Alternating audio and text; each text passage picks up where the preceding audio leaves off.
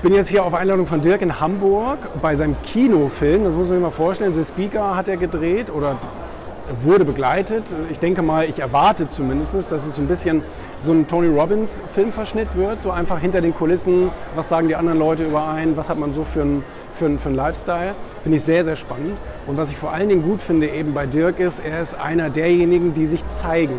Und ich sehe so viele Trainer oder andere Leute, die eben sichtbar sein möchten, sich aber nie sichtbar machen. Und so blöd das klingt, äh, so offensichtlich das eigentlich sein sollte, vergessen eben so viele Leute, sich mal irgendwie zu zeigen. Ob das jetzt durch, ob das jetzt durch eine Website oder Social Media oder eben durch, durch solche Sonderaktionen ist oder auch Veranstaltungen. Und, äh, und, und, darauf kommt es eben an, ja? dass du die Möglichkeiten nutzt, die du hast und einfach sichtbar wirst. Und das steigert automatisch natürlich auch deine Kompetenz, muss man ganz klar so sagen. Ne?